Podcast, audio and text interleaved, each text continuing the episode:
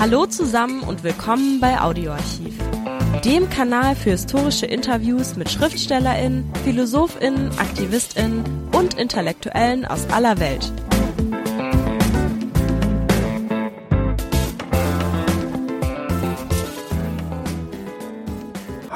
Es fällt nicht schwer, etwas über unseren heutigen Gesprächspartner zu sagen. Er ist wohl der bekannteste Geisteswissenschaftler, Intellektuelle und politische Kritiker der USA. Allein sein Wikipedia-Eintrag ist in bislang 137 Sprachen verfügbar. Die Rede ist von Noam Chomsky. Geboren 1928 begann Noam Chomsky schon 1945 ein Studium der Philosophie. Seit 1961 war er als Professor am Massachusetts Institute of Technology in Boston tätig. Seine linguistischen Arbeiten zur Transformationsgrammatik in den 60er Jahren gelten als revolutionär, bedeuteten sie doch die endgültige Abkehr vom linguistischen Strukturalismus begründet von Ferdinand de Saussure Anfang des 20. Jahrhunderts. Ebenfalls in den 60er Jahren begann Noam Chomskys öffentliche Politisierung mit einer Fundamentalkritik am amerikanischen Vietnamkrieg. Bis in die aktuelle Gegenwart gilt er als einer der global einflussreichsten Kritiker. Eine letzte Zahl noch mag die herausragende intellektuelle Persönlichkeit unseres heutigen Gesprächspartners illustrieren. Noam Chomsky wurden allein 36 Ehrendoktortitel von Universitäten aus aller Welt verliehen. Damit endet unsere kurze Vorstellung, denn Noam Chomskys Engagement in der Wissenschaft als Aktivist und Kritiker hier nachzuerzählen ist schwerlich möglich. Eine Aufzählung bliebe immer unvollständig. Auch verzichten wir darauf, Literaturhinweise in den Shownotes anzufügen und verweisen nur auf einige Verlage, in denen seine Publikationen erschienen sind. In diesem Gespräch versucht Noam Chomsky einen politischen Vergleich der USA mit Europa kritisiert den Neoliberalismus und weist Intellektuellen ihren Platz in der politischen Auseinandersetzung zu. Es ist eines von drei längeren Gesprächen, die wir mit Noam Chomsky in Boston in seinem Büro am MIT geführt haben. Dieses Gespräch wurde 1999 aufgezeichnet. Viel Spaß. Ist Europa in den Augen der amerikanischen politischen, militärischen und ökonomischen Führer ein Zusammenschluss aus Satellitenstaaten? Is for American politicians, military, and economic leaders Europe seen as a satellite of the United States? Satellite or competitor? Well, that's uh, an old question that goes back a long time. I mean, the period of U.S. global domination is since the Second World War. Before that, the U.S. was a, the richest country in the world and the biggest industrial power, but it was not a major player on the international scene, mostly in the region. But after the Second World War, that all changed. It became the global power. And the question of to Amer- one main question to American planners was where does Europe fit into this? And they had conflicting uh, goals, and these goals remain conflicting. Uh, on the one hand, they were very much concerned to have uh, Europe reconstructed as a major industrial center, which would be uh, a trading partner for the United States, a market, an area for investment, and so on and so forth. The actually probably the major effect of the Marshall Plan was to enable uh, to help Europe uh, overcome what was called the dollar gap. That is, the uh, U.S. had huge manufacturing surplus, and there's nobody around to buy it, and uh, they needed Europe as a place to soak up U.S. manufacturers. And with European reconstruction, that came along. The other was as an area of investment. So the modern multinational corporation, there had been multinational corporations, but in their modern form, they are very much, in effect, a consequence of European development and integration. U.S. corporations moved in; they had economies of scale. They could, uh, you know, they had a huge domestic market, and they could become globally dominant with Europe as a primary base. So that's one thrust. Uh, the other is uh, concern that Europe will become a competitor. Uh, Europe, after all, has a has a, an economy and society of comparable scale, in fact, even greater. Uh, if it overcomes internal divisions, uh, it uh, could well be the major global center, or certainly another major one. And the problem for U.S. power has always been how to reconcile these uh, these conflicting goals. So the U.S. in favor of European unification because of simple things like uh, economies of scale. You know, uh, U.S. corporations, say IBM, is going to function much better in Europe if uh, it's got a if there's a unified system than if it has to act, operate in seven, ten different countries. And uh, this is true in general for U.S. Uh, economic and other forms of expansion. And of course, it also wants Europe as an accessory in global actions. On the other hand, if Europe goes too far in its own direction, it becomes a competitor. And uh, you constantly see these uh, conflicts playing themselves out. So, for example, take, say, the issue of NATO expansion. NATO expansion is an alternative to another form of European unification, namely a kind of uh, you know, Atlantic to the Urals uh, program of um, sort of a Gaullist kind. So those are different modes of European integration. And the U.S. much prefers the NATO expansion mode because, for obvious reasons, that leaves the U.S. in the driver's seat. And I think you, you see this even on local issues, like take, say, uh, how to resolve conflicts in the Balkans I mean, the European approaches have been somewhat different from uh, U.S. approaches, sometimes leading to direct conflict. So the U.S. sort of picked up Bosnia as its favorite cause, uh, partly in uh, in opposition to uh, European, primarily German, uh, taking Croatia as its favored cause, and there was considerable conflict over that, and the U.S. won that one. Uh, and the same issue actually arose in the Kosovo War. Uh, there were two basic kinds of approach to the problem. Uh, one was a uh, uh, an EU OSCE based approach, which might have meant uh, increasing the number of monitors rather than withdrawing them and moving towards real negotiations rather than military conflict there was mixed feelings in Europe about it, but the U.S. definitely preferred the military conflict and tried very hard to set it up for reasons which, in part, I suspect, are due to the Europe-U.S. Con- uh, confrontation. So, if the if any conflict moves into the military domain, the U.S. is so overwhelmingly dominant that it takes over. On the other hand, if uh, matters proceed down a, a diplomatic path. The U.S. has no particular advantages. Uh, and uh, uh, how much of a reason that was, you know, we don't have internal documents, so we can only speculate. But I presume it was a reason. And you see this in case after case. Uh, NATO expansion, uh, dealing with the Balkans, how do you deal with the Middle East, where there's conflicts. There have always been conflicts between the U.S. and uh, Europe over uh, access to uh, energy resources. The U.S. has always, one of the main reasons why the U.S. has wanted to control the Middle East energy resources, in fact, has insisted on it. It's been almost like axiom one of international affairs, is that that gives extensive control over the uh, industrial world that is, that, is that needs the energy resources. So the U.S. actually is still the, one of the world's leading oil exporters producers. You know. But it has always, uh, even in the 1950s when it was using almost no Middle East oil, uh, insisted on controlling it. So it kicked France out and it subordinated England and uh, has tried to maintain uh, domination of that region, in part because of its concerns over uh, Europe and Japan, which are dependent on that energy. And if the U.S. controls it, it's got a lever of power. Uh, these are always uh, uh, issues. Ich möchte noch einmal zu dem Begriff der Konkurrenz zurückgehen. Auf der einen Seite gibt es zwischen den USA und der Europäischen Union ständig die Beteuerung, dass man also interessiert ist, einen gemeinsamen Markt aufzubauen, einen transatlantischen Markt, den man auch den größten Markt der Welt nennt und bewusst haben will.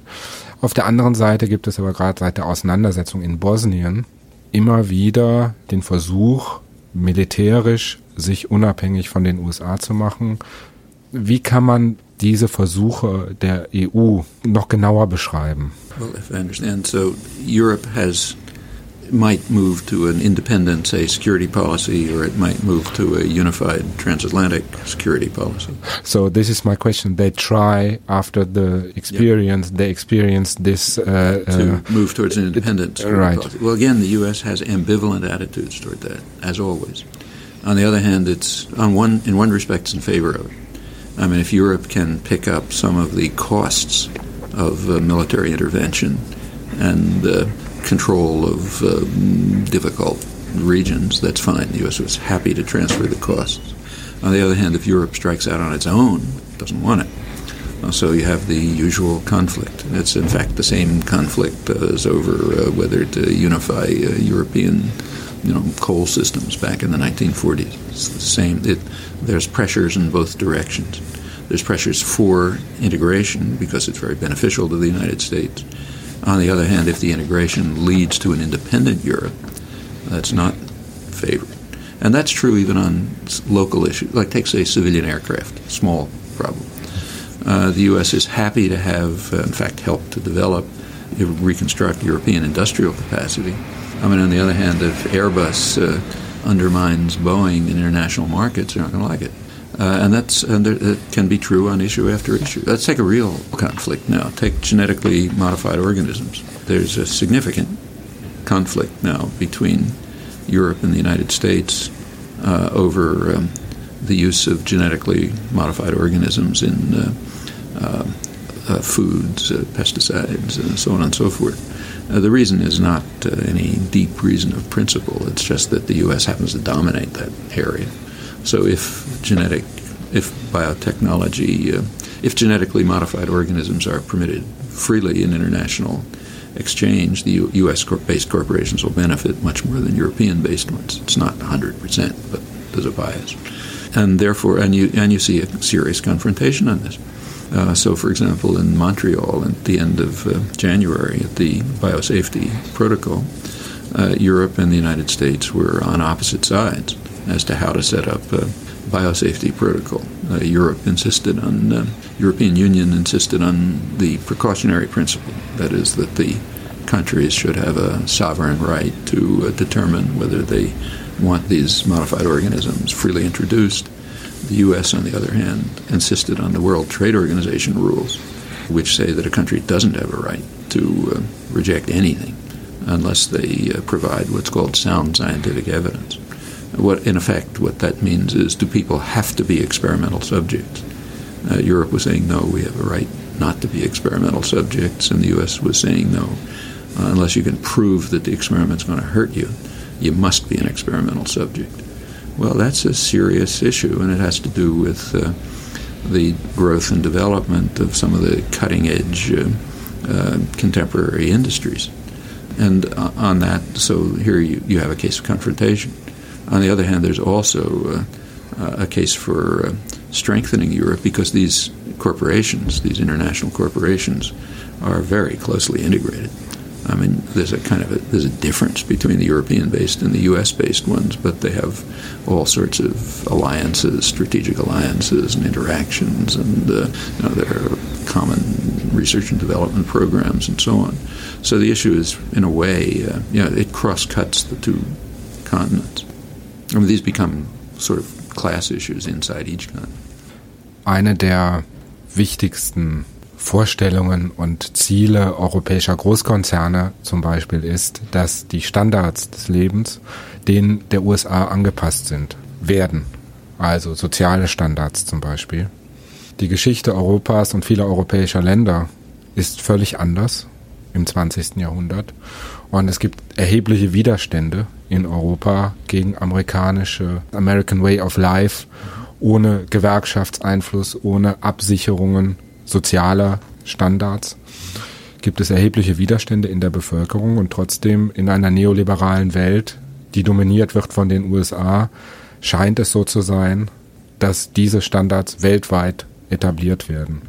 Inwieweit sieht man von den von amerikanischer Seite aus dieses als Hindernis auch, dass die Europäer oder dass die europäischen Gesellschaften sich scheinbar nicht so leicht diesen Standards anpassen wollen. Well, uh, I understand, but before even addressing that question, we have to clarify a number of basic points. One, there is no neoliberal world order. Uh, the U.S. would never tolerate neoliberal conditions for itself. Uh, in fact, the, if you look over history, what's called neoliberalism now is not new and it's not liberalism. It shouldn't be called neoliberalism. It's a very old system. It was used, say, by the British to uh, convert, in India. In India, you know, uh, India was uh, was compelled to uh, adopt uh, neoliberal principles like uh, no tariffs and so on. Gleich geht's weiter mit dem Interview. Zuvor noch der kurze Hinweis: Liked uns, wenn es euch gefällt. England, on the other hand, maintained a powerful state, very high protection. And uh, over um, by about 19, 1850, when England finally moved to free trade, by these methods it had achieved uh, double the per capita capitalization of any other country. And India was well on its way from being uh, uh, an industrial and commercial center, as it had been in the 18th century, to be becoming a, an impoverished agricultural society, as it was in 1950. And that's neoliberalism. It's for you, not for me. You know the wealthy and the privileged insist upon having a powerful nanny state to protect them.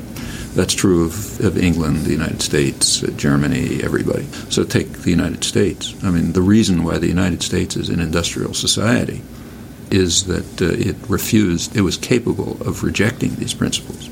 So the U.S. industrial development began right around here, in around the 1820s, with textiles and so on, the usual way. But the only way that the U.S. was able to develop a textile industry was by blocking cheaper and better English textiles. Later in the uh, import substitution, in other words, later in the century, uh, when the railroad boom and so on was going on, the U.S. was able to simply block import of better and cheaper British steel and developed its own steel industry. And that goes right to the present. So it takes a Boeing and Airbus, which we were talking about before. I mean, these are called private corporations but neither would exist if they were not based on a dynamic state sector. Uh, in the United States, Boeing is virtually an offshoot of the Pentagon. You know, that's where a good bit of the, in many ways, when you fly a jet plane, you're flying a modified bomber. You know, I mean, the avionics and the electronics and the metallurgy and so on, it's all developed, most of it's developed in the state sector. Uh, and that's true across the board. I mean, the internet, uh, computers, uh, biotechnology, I mean, uh, automation, you know, every, just about every dynamic sector of the economy comes through the state sector, uh, through a process of socialization of cost and risk. Uh, the very institution where we're talking is an example of that. The reason I have a salary is because I'm part of the funnel by which uh, the public uh, pays the costs of research and development, and if anything works out, it ends up in private pockets. Now, that's not a liberal economy. And the same is true of the international system. Take, say, the World Trade Organization. It's not really concerned with trade. I mean, a substantial part of the World Trade Organization is principles uh, to guarantee monopoly pricing and uh, to block underdeveloped countries from using the modes of development that were used by all the developed countries. They're called TRIPS and TRIMS. They're called trade related, but that's only to make it look as if it's got something to do with trade. Nothing to do with trade. So the protectionist devices of the TRIPS regime have, are counter trade. You know? uh, and of the TRIMS regime are they do guarantee freedom for multinationals to do whatever they like, but they prevent countries from using the devices, say that the United States used, or in fact every country used, to become uh, developed. It's not trade related. In fact, even if you look at trade itself, transactions across borders. And most of them are uh, centrally managed. I mean, they're not they have nothing to do with free trade. So if uh, General Motors uh, ships parts from uh, a plant in northern Mexico to the United States, that's called trade, but it's not trade. Hmm. And uh, the numbers are very substantial. If you include intra-firm inside transactions inside a firm, so it's directly centrally managed, and uh, what's called outsourcing. So using you know cheap labor to produce parts that you then integrate into your production system. That's certainly the majority of cross-border transactions, probably around 70% or so. Beyond that, the whole global system, commercial uh, economic system, is moving towards oligopoly. So every sector you look at, there's a small number of megacorporations that increasingly dominated. Civilian aircraft, it's now down to basically two. The automotive industry, you know, it's going to be half a dozen. Um, telecommunications, the same. Pharmaceuticals, and so on. Each of these institutions is a market failure. Uh, when you have a firm, it's saying, well, we're not going to work by market principles internally. And that's what a firm is, after all. It's a market failure. The mega corporations are huge modes of administering production, interaction, uh, commerce, and so on. As you move towards oligopoly, there's very few of them, and furthermore, the ones that there are are integrated. So let's say uh, you know IBM, Toshiba, and Siemens may work together on a project. So you have a what you really have is a kind of corporate um, mercantilism, and domestically, you have systems in which the rich and the privileged are guaranteed uh, support by very powerful states. Uh, the international bureaucracies like the World Bank and the IMF are essentially organizations that represent these interests. Now, for the poor, there's neoliberalism. So, third world countries are compelled to accept uh, the neoliberal regime. And the poor at home, it's the same. So they're supposed to be deprived of benefits. Uh, there's a big pressure for what's called labor market flexibility, means no job security, and so on. So that's the system. It's uh, neoliberalism for you, but not for me. You know, and that's traditional. As regards the American standard of living and way of life, one should also pay attention to what it is. It's not what you read in the newspapers. You read in the newspapers and see on television is the picture of American life presented by rich and privileged people. Das ist aber ein großer Exportschlager. This is That's for export. export. This is really. No, it's for import too. And it's internally too. Yeah. That's like during the Depression, deep depression in the United States, the most popular films were of uh, Gilded Age, you know, uh, glamorous, uh, rich people and so on. Yeah, that's part of the whole technique of um, escapism and social control. Uh, but people's lives we know about.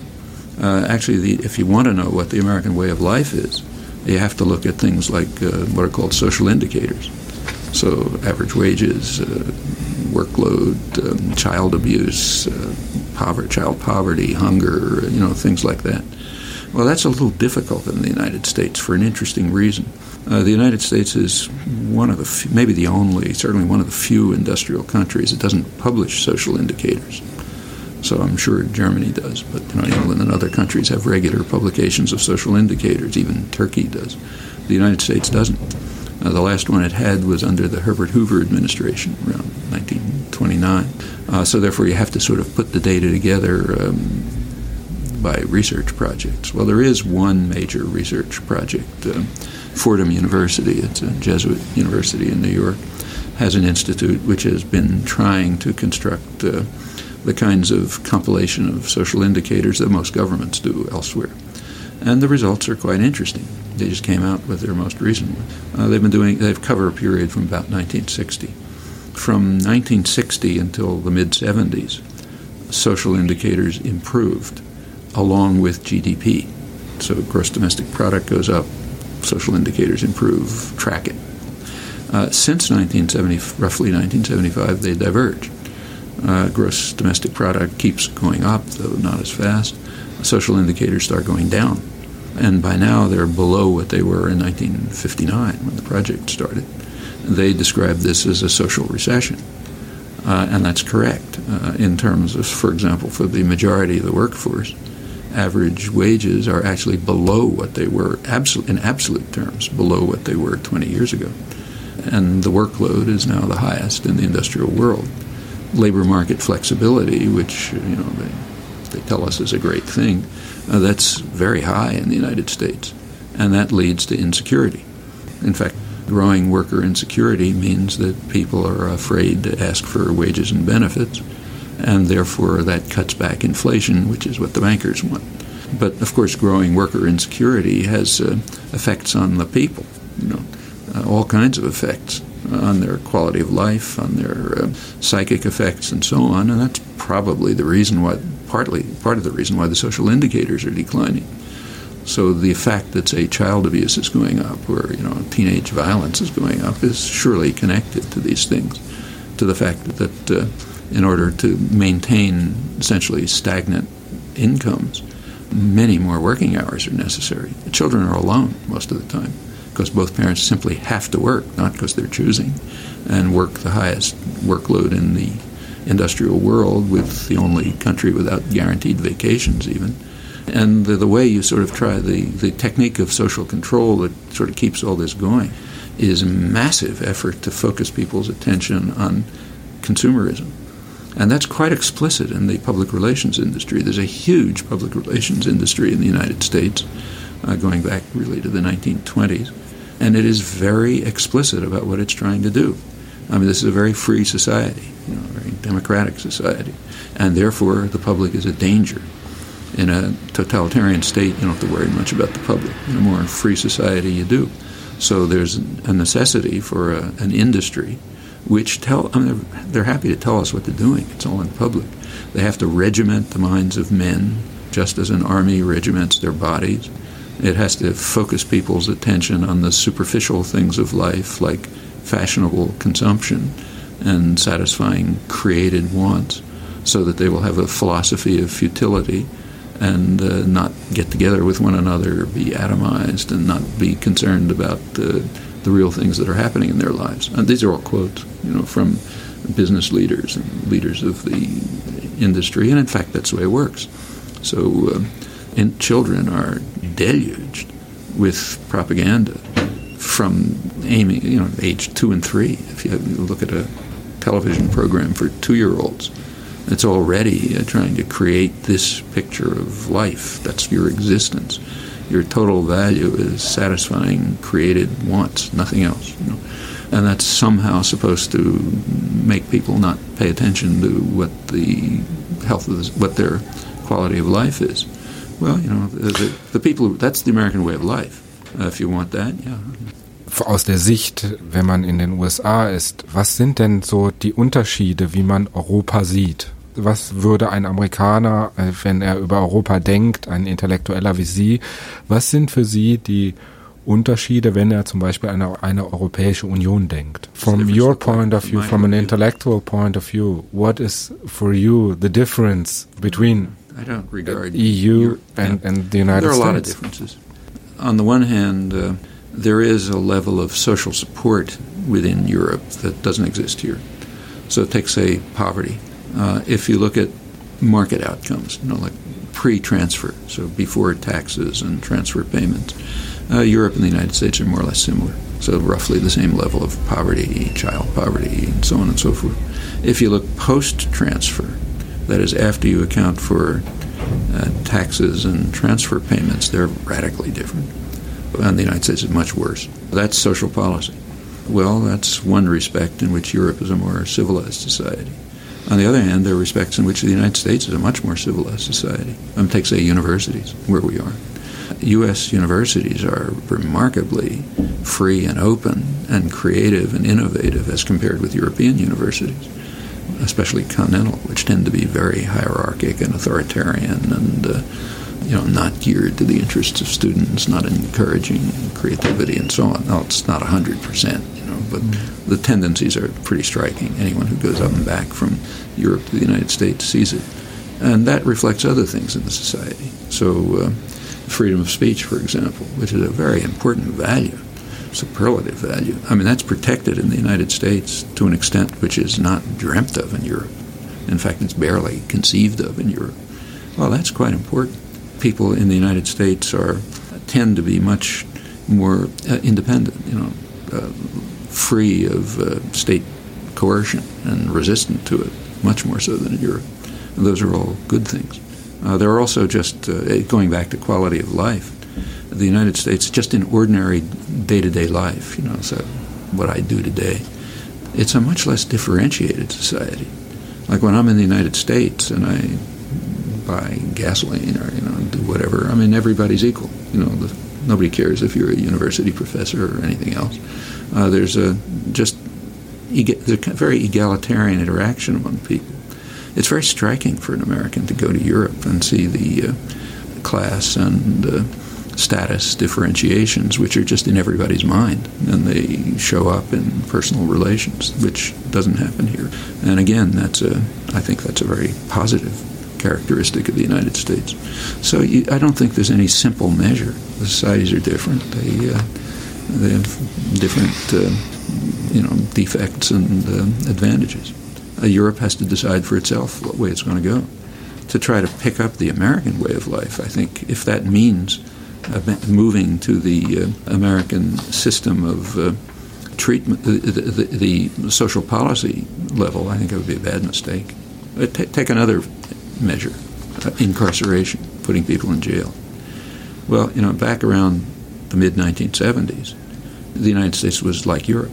So the crime levels are about the same, and the levels of um, incarceration were approximately the same. U.S. kind of toward the high end, but not off the spectrum. Take a look at today. Today, crime levels are about the same, very different from Europe. Uh, there's one exception that's killings with guns, including suicide and accident and so on, but that has to do with the gun culture. It doesn't have to do with crime. So, that aside, crime levels are about the same. On the other hand, uh, the number of prisoners is by now f- at least five to ten times as high as Europe. And that's social policy, very definite social policy of trying to create crime waves among minorities, Uh, the way Senator Moynihan put it the drug war is designed as a technique of social control for the poor. And the level of incarceration is extraordinary. I mean, it's probably the highest, maybe the highest in the world per capita, certainly, you know, far beyond any industrial society. Gleich geht's weiter mit dem Interview. Zuvor noch der kurze Hinweis. Liked uns, wenn es euch gefällt. This is another one of those changes in social indicators. And they date from the same period. They date from the mid 70s when the so called globalization was instituted, the regime of liberalizing financial flows, floating exchange rates, uh, attacking social benefits, and so on, all dates from that period. And that's when you get these consequences. I mean, it's in a, I mean, in a certain sense, it's uh, an effort to try to convert the industrial societies into third world societies.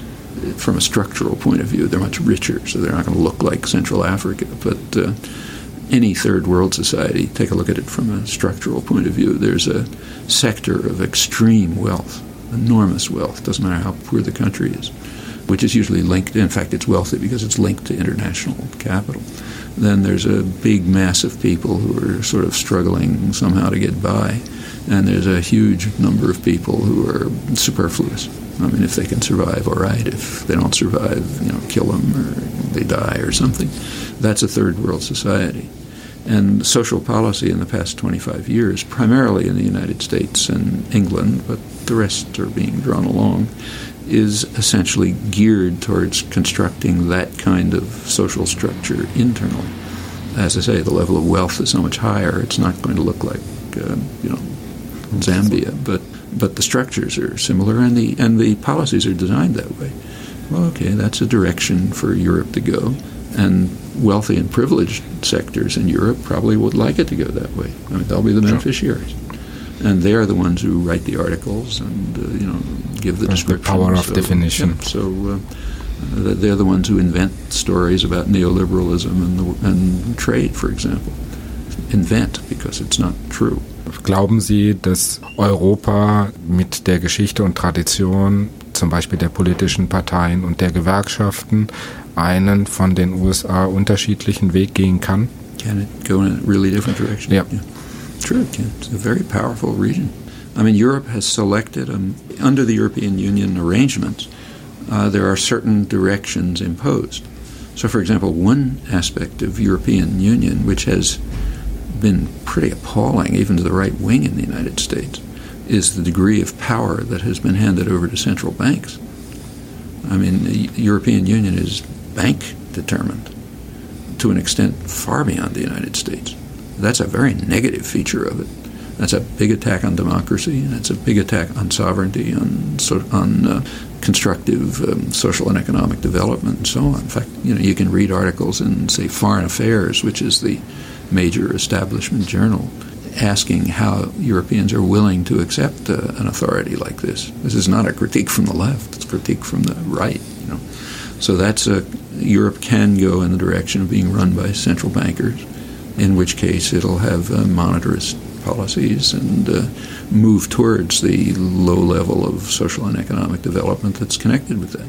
or it can go in other directions. Yeah, I mean, Europe has problem. You know, there are issues that arise in Europe that don't arise in the United States. The United States is very homogeneous. Uh, the reason is everybody was exterminated. In Europe, everybody wasn't exterminated, so they're still there. So you have national and ethnic groupings, and you have nation states in a sense that you don't have in the United States. Well, this causes all sorts of uh, both advantages and problems. I mean, it makes a much more lively and exciting place because it's much more varied and you know rich and so on. On the other hand, it's a much more difficult place to deal with because of the barriers and conflicts. In fact, look, it's it's only in the last century uh, that you even had national languages in Europe. You go back a couple of generations, and uh, people were t- talking totally different languages. Then today, and even today, you know, plenty of people in Europe can't understand their grandmother because she's talking a different language. So even that level of uh, integration at a national level is new in uh, Europe, old in the United States. It comes from the elimination of the native populations, so you didn't have that problem. And uh, how Europe deals with this is a complicated matter. I mean, in, in Europe, there seems to be, on, as far as I can see, uh, a tendency toward unification, but also a tendency toward regional differentiation. So local regions are becoming more uh, committed to uh, gaining a measure of autonomy and uh, cultural revival and so on. You see this all over Europe. And those are opposing directions. And then there's the questions of social policy. But these are all choices. I mean, Europe, Europeans have plenty of choices. They're not living under military dictatorships if you speak your mind, you're not going to be assassinated by a death squad. Uh, those are advantages that most people in the world don't have. And it gives you a wide range of choice. Diese Freiheit, gerade in Deutschland, besteht eigentlich erst dank der Vereinigten Staaten. This uh, freedom of speech yeah, and this old like structure, uh, thanks of the United States Nazi uh, Germany was defeated by United States at least, and not well, by actually, uh, European Nazi, powers. No, sorry, Nazi Germany was defeated by Russia. Nazi Germany was defeated by a totalitarian state. History is being rewritten, but the fact of the matter is, and I'm sure Germans know this, that the overwhelming majority of Hitler's armies, I think it was like 90% or something, were on the eastern. Uh, the West was doing other things. They were obstructing the British Empire, you know, walking around the periphery and so on. So, yes, Nazi Germany was defeated, fortunately, but it was defeated by a totalitarian state. The United States played a big role. You know, like Russia couldn't have stayed in the war if it wasn't for U.S. support. But uh, that's what the war basically was. And the elimination of Nazi Germany is, of course, a great victory. The elimination of fascism altogether, the elimination of Stalinism as well, all big victories for freedom. Uh, on the other hand, there are many defeats for freedom. So, for example, take just go right take the region of U.S. domination, say Central America, Caribbean, the traditional regions. I mean, those are disaster areas, real disaster areas. The more the U.S. is involved, the worse they are. I mean, Haiti, for example, which is the poorest country of the hemisphere, was basically run by the United States since Woodrow Wilson invaded it in 1915. A total disaster, maybe maybe uninhabitable in a few generations. The next, the country which has been the next greatest victim of U.S. intervention is Nicaragua. That actually goes back to 1850. But through this century, the last century, 20th century, repeated interventions ending up with a major war, a U.S. terrorist war in the 1980s. Okay, Nicaragua is the second poorest country in the hemisphere. And most of the population has declined since 1990, since the U.S. won the war. They don't describe it that way, but that's what happened. Uh, Nicaragua, for the general population, it's been declining very badly it's considered an economic miracle because the macroeconomic statistics aren't that bad, and you see plenty of banks and uh, you know shopping malls and so on. But for the population, it's getting worse and worse. It's now right after Haiti. It's even poorer than Honduras, and that runs across the across the board. Uh, go beyond, you see pretty much the same thing. So for much of the world, uh, U.S. domination, just like Brit- European domination. I mean, Europe was no different. You know, I mean, look what Europe did to Africa. These uh, internally there have been many gains. Externally, there's been uh, a lot of catastrophe, and even internally, you know, uh, th- while it's true that there are gains, from I believe that we ought, looking at the U.S. economy, I think we ought to say it's a failure.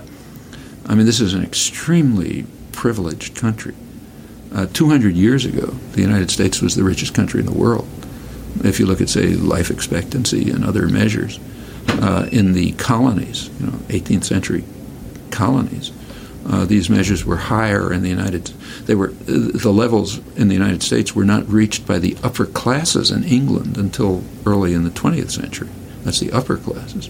The United States had no, you know, it had an open continent after the indigenous population was wiped out. There's a rich, open continent to exploit. Had no enemies. You know, the United States hasn't been under threat since the War of 1812. You know, enormous wealth internally. I mean, it ought to be by far the richest country in the world with the best quality, standard quality of life. It isn't. It's more or less like others, uh, and for large, in many respects, much worse than the others, like social indicators. Well, that's a failure. You know, that's a failure of an economic system under optimal conditions. On the other hand, that there has been a high level of freedom achieved, not by a gift, by struggle, plenty of struggle. Ich möchte nochmal auf die Rolle der Intellektuellen kommen. Boston ist die Stadt von Giacomo Vanzetti. Also wie ist die Bedeutung des Intellektuellen in den USA im Gegensatz zu Europa? Well, you know, uh, yeah, there's a sort of an ugly little truth that uh, is worth paying attention to, and it goes back through history, back to classical Greece and uh, you know biblical times, and that is that intellectuals come in two categories. Take say the stories of the Bible, earliest historical records, invented mostly, but it's a record of something. There were what we would call intellectuals. They were called prophets, but they weren't prophesying anything. They were giving geopolitical analysis and uh, moral critique and so on and so forth. Uh, they weren't treated very nicely. They were treated very badly, in fact, imprisoned, driven into the desert, and so on. I mean, hundreds of years later, they were respected, but not at the time. There were intellectuals at the time who were very highly respected, namely the flatterers at the court of King Ahab, you know, the later called false prophets. Well, that distinction goes through history. We see it easily in enemy states. So take, say, the Soviet Union. Uh, there were commissars, there were dissidents. Uh, the dissidents were not very nicely treated. The commissars were very nicely treated. They were intellectuals too. We happen to, you know, describe them with contempt correctly and honor the dissidents. That's the way we do with enemy states. On the other hand, you get back here, well, we're exactly the same. Give a dramatic example. Let's imagine, as a thought experiment, imagine that in, say, 1989, Czech security forces uh, had murdered uh, Václav Havel and half a dozen other leading intellectuals, Czech intellectuals. Would somebody know about it? Would you remember it? I mean, like on the 10th anniversary, would anybody have said anything about it? Yeah, be a huge scandal. Well, that's exactly what happened here. In November 1989, six leading Latin American intellectuals, including the rector of the university in San Salvador, all Jesuit priests, were murdered by U.S. armed, U.S. trained security forces. Uh, Ambassador William Walker, who's considered a hero in, because he opposes crimes in Kosovo, was in charge of this operation. That was 10 years ago. We just passed the 10th anniversary. Out of curiosity, I um, had a friend do a database check in the media. Their names were not mentioned once in the U.S. media. Why? Because they are dissident intellectuals murdered by our counterpart to the Czech security forces. Do a little experiment in Germany. Ask how many people know their names. How many people would know where to look for a book they wrote. And ask about the, on the other hand, Eastern European intellectuals. Oh, they're all heroes if they were dissidents. And they were treated badly, but nowhere near as badly as uh, uh, the ones in the U.S. domains, at least in the post Stalin period, you know, the last 50, 45 years. Their treatment was bad, but nothing like the regular treatment of uh, intellectuals in U.S. domains. Well, that's the dissidents at home. Uh, the commissars at home are the ones who are the respected intellectuals. They're the ones who dominate the media, you know, are on television, uh, get the prizes, and so on. And that's the way it is. I mean, there's very rare exceptions to this. You look through history, the privileged, respected uh, intellectual classes, it's overwhelmingly true that they're the ones who serve domestic power. Uh, the ones who uh, criticize it, try to undermine it, get involved with organizing other people, they are not considered leading intellectuals. And that's just as true in free countries like the United States as in totalitarian countries. So uh, say, Eugene Debs, who was uh, the major labor leader in the United States, certainly an intellectual, a man working for the poor all his life, a presidential candidate. Uh, was put in jail by uh, Woodrow Wilson, stayed in jail. That's, yeah, he's a dissident intellectual. And these are strong, you know, they're not like any sociological observation, you know, they're generalizations which are sort of true. But this one is very strikingly true. There's a difference between the treatment of intellectuals in the United States and Europe, where I like the American system better, frankly. And that is in Europe, European intellectuals are taken very seriously. Uh, here they're mostly disregarded, which I think is very healthy. They should be mostly disregarded. Uh, so uh, if they're treated too seriously, they become very pompous and self-absorbed and you know inflated, and it's not good for them, and it's not good for anybody else. If they have something to say, fine, but almost anything interesting you can say, you can say in pretty simple terms. There isn't enough understood about. I mean, this isn't quantum physics that we're talking about. And the fact that intellectuals are not treated all that seriously in the United States is, I think, a good thing. On the other hand, if you look at the distinction between what you might call the commissars and the dissidents, it's carried over. The respected intellectuals are the ones who serve power. The dissidents are unknown, ignored, marginalized. They're not killed. I mean, unless they maybe, maybe if they're black, they might be killed. But uh, for relatively privileged people, you're left alone. You know? And these, these are differences. Danke, dass ihr bei Audioarchiv dabei wart. Folgt uns, dann verpasst ihr keine Folge. Und vergesst nicht den Like-Button. Bis nächste Woche, euer Audioarchiv-Team.